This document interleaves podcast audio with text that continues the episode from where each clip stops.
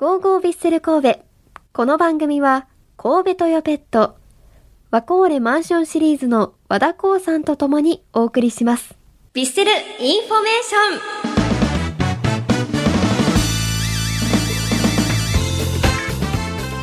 ンさあ、まずは2月3日土曜日に行われました AFC アジアカップカタール2023準々決勝で日本はイラン代表と対戦し1対2で敗戦となりました。残念ながらこの日もヴィッセル神戸前川選手の出場はありませんでした。この試合そうですね。ちょっと悔しかったですね。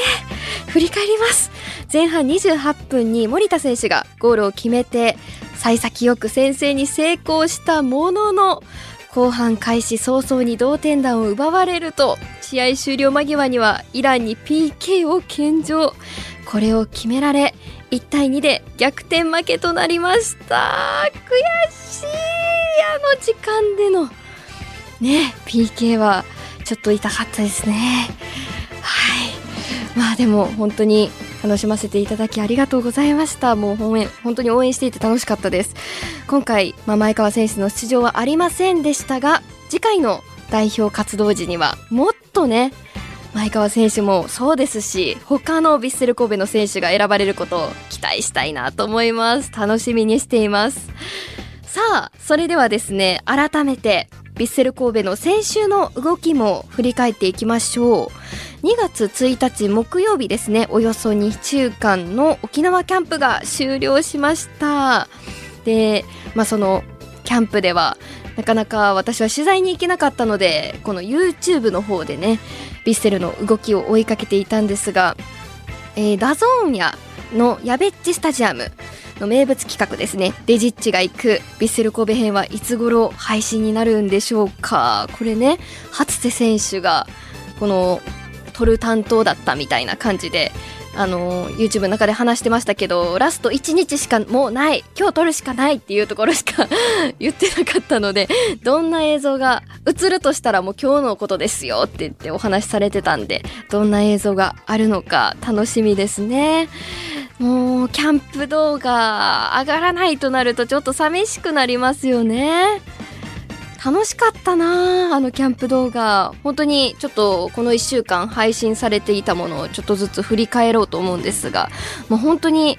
キャンプ動画毎回のように新井選手出てたなっていう風に感じますね。なんか好きになりましたね新井選手のことが。そして初瀬選手なんですけれどもなんかオフはゴルフをしてすごくご機嫌そうにニコニコしてたのがすごく印象でした。まあとにかくキャンプ中はみんなニコニコしててすごいいい動画が多かったなっていう風に感じますね。その1週間前くらいにアップされていた動画では子供たちとの交流してるところもありまして、まあ、お兄さん感があって同じサッカーをしてるところでもなんか普段サッカーしてるのとはまた違う姿っていうのもあってよかったなーって思いますね。まあいろいろ他にも、まあ、本間ジャスティン選手が出てきたりだとか、まあ、その子供たちとのシーンで浦十三選手が出てきたりとかね足が速いヒーローだったみたいなお話もあれば、まあ、いろんな選手のオフの姿を見ることができたんですがあとあれですね。高山選手と山内選手卒論の発表がキャンプ中にあったみたいな感じがお話ありましたよね。なんかその1週間前に上がっていた時にこれから発表するっていう感じのお話されてて。で後半のところではすごく緊張しましたって言ってなんか最後早口になっちゃったのでこれで卒業できるかどうかみたいなお話もあったのでなんかそういうところもなんか大学生らしいところも見れてよかったなっていう風にも感じます。まあ、あと練習動画もそうなんですけど山口蛍選手と酒井豪徳選手の早朝のお散歩動画あれもなんかオフ感あってすごく良かったなと思いますって言っても早朝でも早朝すぎませんでした？真っ暗な時間から歩いてましたよね。沖縄って日が昇るの遅いとかなんかそんなことないですよね。いくらなんでもそんなことないですよね。時差ないですもんね。ね本当にあの真っ暗な中歩いてましたけど画角がちょうどお二人の後ろを歩いてるみたいでよかったんですよね。まだ見てないという方ぜひ見てみてください。であの散歩の時練習着着てお二人とも散歩行ってましたけどこうなんかいろいろ先週のお話とか聞いてるとねお二人めっちゃおしゃれや。おしゃれならこの二人って出てくることが多いんですけどなんかカフェ行く時っておしゃれしないんかなって思ったんですけどこうなんか動画の中の動きとか見てるとこうコーヒー待ってる時とかでもちょっと足ほぐしたりとか足首回したりとかしてたんであお二人にとってはこの早朝散歩も練習なんかなって思ったりもしたんですけどどうなんでしょうか。ねヴィッセルの選手めちゃくちゃコーヒー好きやなって思いましたよね。あのー、6人くらいでそのオフの日にハンバーガー屋さんとかカフェ行ったりしてる動画も上がってましたがカフェカフェカフェってめっちゃ名前ちゃった。カフェ2軒はしごしてましたもんね。めっちゃカフェ行くやん。コーヒー好きなんですね皆さん。なんかそれもすごくおしゃれでいいなって思いました。まあ、あとトレーニングで言うと1対1ガチ勝負のトレーニングも上がっていましたしまあそれこそ今日のメッセージテーマにもなってます秘密のトレーニングありましたよね。トレインキャンプ動画でこうやっぱり選手が頑張ってる姿見るとちょっとこう私も頑張らななっていう気持ちになりますよね。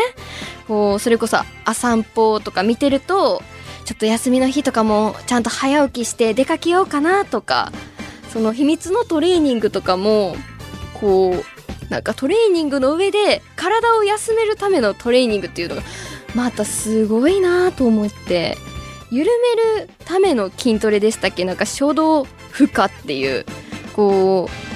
力をグッと入れるんじゃなくてこう関節のどこをこうやって動かすんだみたいな体に言い聞かせながらやるって私言葉で言ってて全然どうしてるのか分かんないですけどなんかそういうトレーニングらしいです。なんか井出選手もこう意識するとむずいって難しいんですよねみたいな感じで動画の中でおっしゃってたんですけどこうなんか筋トレとかもねここを鍛えるんだっていう意識をすると鍛えやすいみたいな筋肉つきやすいって言うじゃないですか。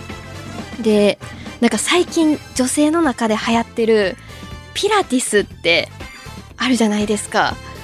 私あれ一回もう本当に数年前にピラティス受けたことあるんですけどピラティスって本当にこう目に見えてわかる筋肉じゃない筋肉を動かすんですよね。体の中心部分のなんか表の腹筋じゃなくてその内側に力を入れてくださいとか言われるんですけど全く分からなくて1日でやめちゃいました。まあとにかく運動がそんな好きじゃないっていうのもあるんですけどなんかやっぱりそうやって意識して体を動かすのももう普段体を動かしてるサッカー選手とかでも難しいんやなって思いましたね。まあそういう普段のトレーニング以外のところも見られる本当に沖縄キャンプ中の YouTube めちゃくちゃ面白かったです。これからもねどんどんアップされるのをファンとして楽しみにしています。でまたここでお話ししてね皆さんからの感想とかおすすめとかもあったら教えていただいて楽しんでいきたいなと思います。はい。でまた神戸の神戸じゃない沖縄キャンプを終えて伊吹の森に帰ってきてもねあの1個動画上がってましたけどキャプテンが発表されたということでこの2日間のオフの後に2月4日伊吹の森球技場で行われました公開練習前のミーティングで今シーズンのキャプテンが発表されました。キャプテンは昨シーズンの夏に対談したイニエスタ選手から引き継ぐ形として就任した山口蛍選手が継続ということでこう昨年インタビューさせていただいた時にこうキャプテンとしてどうですかみたいなちょこっとお話聞いた時にはなんかこうキャプテンだよとも言われずに自分のロッカーにキャプテンのマークが置いてあったっていうお話をされててなんかそれとなく自分はキャプテンなのかっていう感じだったらしい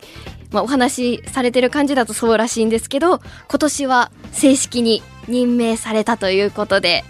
応援しています。そして副キャプテンは酒井豪徳選手とそして今シーズンから背番号を4に変更されました山川哲史選手の2人が選ばれました。山川選手なんか昨年の初めの方にね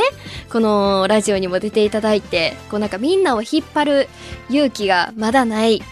こう嫌われる勇気をまだないんだみたいなお話もされていてでなんか自分はちょっとそういう引っ張るのはまだ早いっていうお話もあったんですがちょっとずつ、まあ、今年通して今年？昨年？昨シーズン通して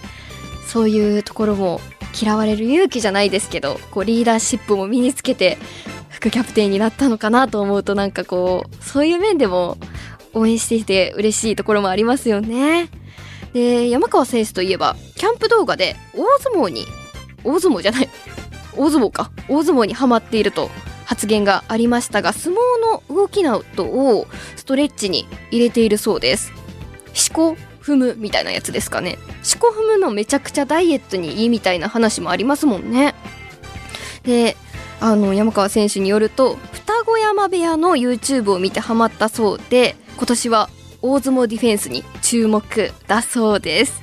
ちなみに双子山部屋の双子山親方は現役時代のしこ名が宮城山哲司ということで哲司つながりがあるんですね。哲司の「し」っていう感じが違うんですけれどもなんか哲司同士なんか惹かれるものがあったりするんでしょうか？この番組によく出ていただいてた神戸新聞の山本さんも哲司でしたもんね。あれ違うか。漢字が一緒だったのか。サトシで漢字が一緒だったんだ。あすいません。哲司ではなくともそういう方々は引き寄せられるんですかね。うまくつなげられなかったです。すいません。さあそしてですねいよいよあさってです。2月7日木曜日今シーズン最初のプレシーズンマッチが行われます。国立競技場でインテルマイアミ戦が行われます。来日メンバーも発表されておりましてまあ、来ないはないというキャッチコピーの通りメッシ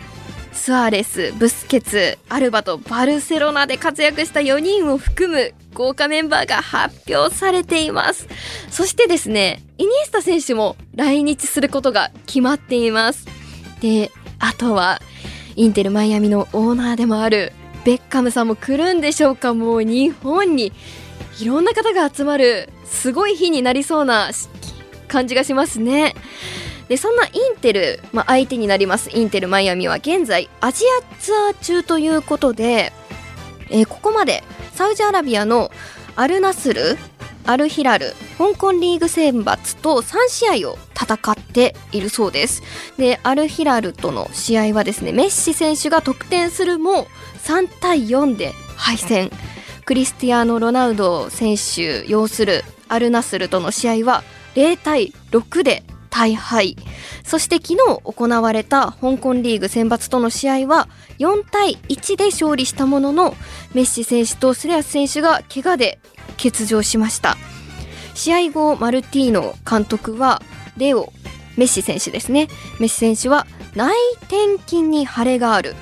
ルイススレアス選手はですね膝に問題があると説明しました。ということで来ないはないということなので来ることはもう絶対的に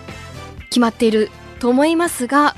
あさってのヴィッセル神戸との試合には出場できるんでしょうか？どうなんでしょうか？でももう来るというのでもう大盛り上がりしてますからね。現在東京では各所でインテルマイアミとのコラボが行われています。もうこれは待ってましたっていう感じですよね。あの渋谷の宮下パークの中の1階には全長100メートルにわたって展開されている渋谷横丁がコラボしてインテルマイアミ横丁になっているそうです。どんな感じなのか気になりますがちょっと私宮下パーク自体にも行ったことが多分ないんですよね。なのでどんな感じになってるのかわかんないですけど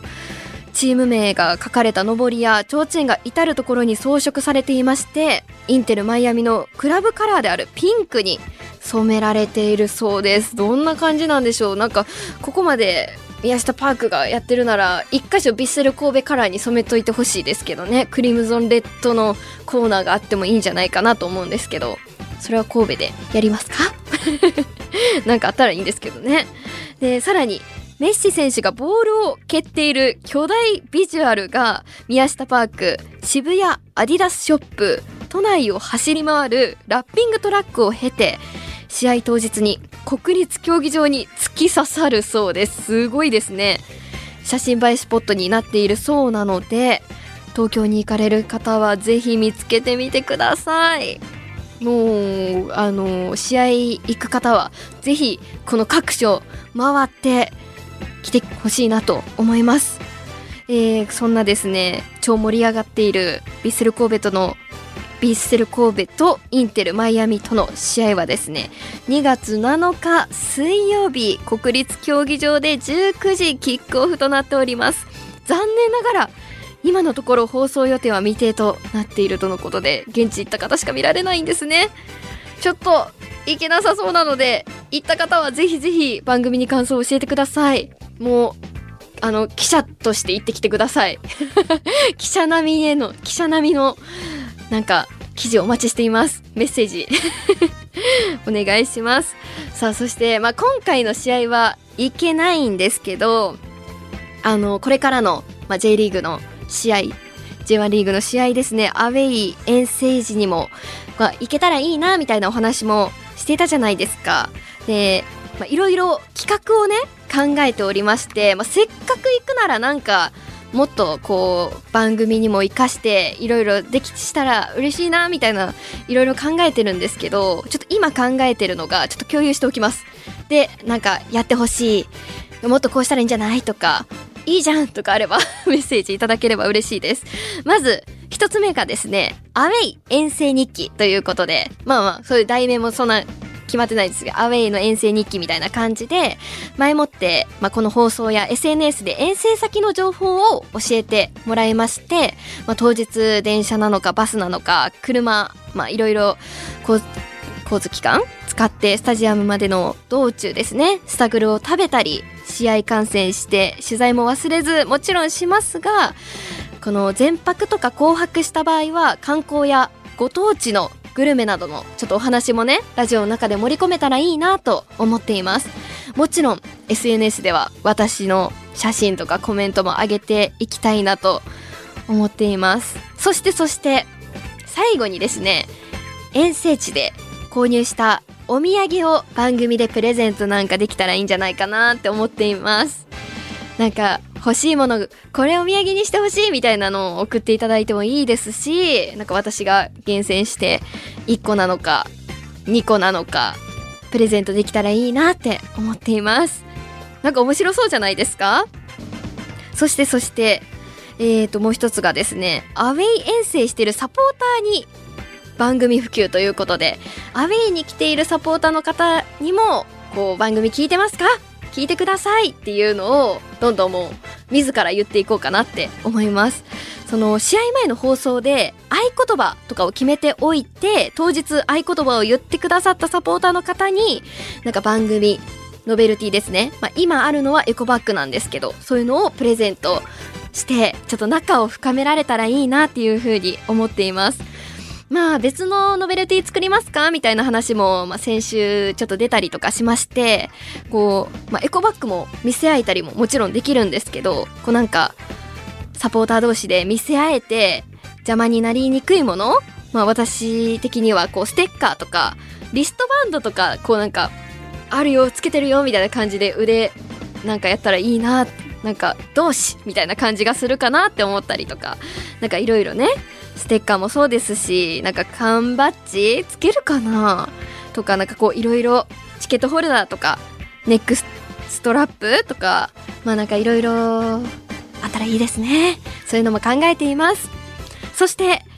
あのまあ私のアウェイ観戦 Vlog みたいなものも頑張って撮ろうかなっていうのも考えています。遠征地までの移動の様子とか駅からスタジアムまでの道中、まあ、次試合行く時に参考になるような動画にもできたらいいなって思いますし、まあ、私いつもスタグル食べてるのどこにもアップしてないので食べてるところをアップしたりだとかなんかこう試合前後の私の様子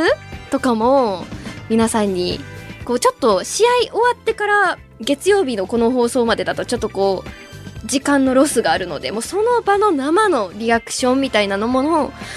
動画に収めてアップできたらいいなって思います。ただこれは私が撮って編集してってなるので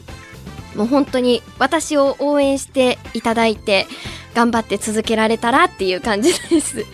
私あの YouTube のアカウントは持ってるんですけどちょっと編集したりするのが苦手で1本もアップしてないですね。でも34本上げれるような動画の素材はあります。なのでちょっとこのアウェイ観戦 Vlog を放送する前に今あるものをとりあえず編集してこんな感じだよっていうのをアップできたらいいなっていうふうに考えています。とこうつらつらお話ししましたがいろいろ考えております。なので今シーズンも楽しんでいきましょう。皆さんと一緒に楽しめたらいいなと思っています。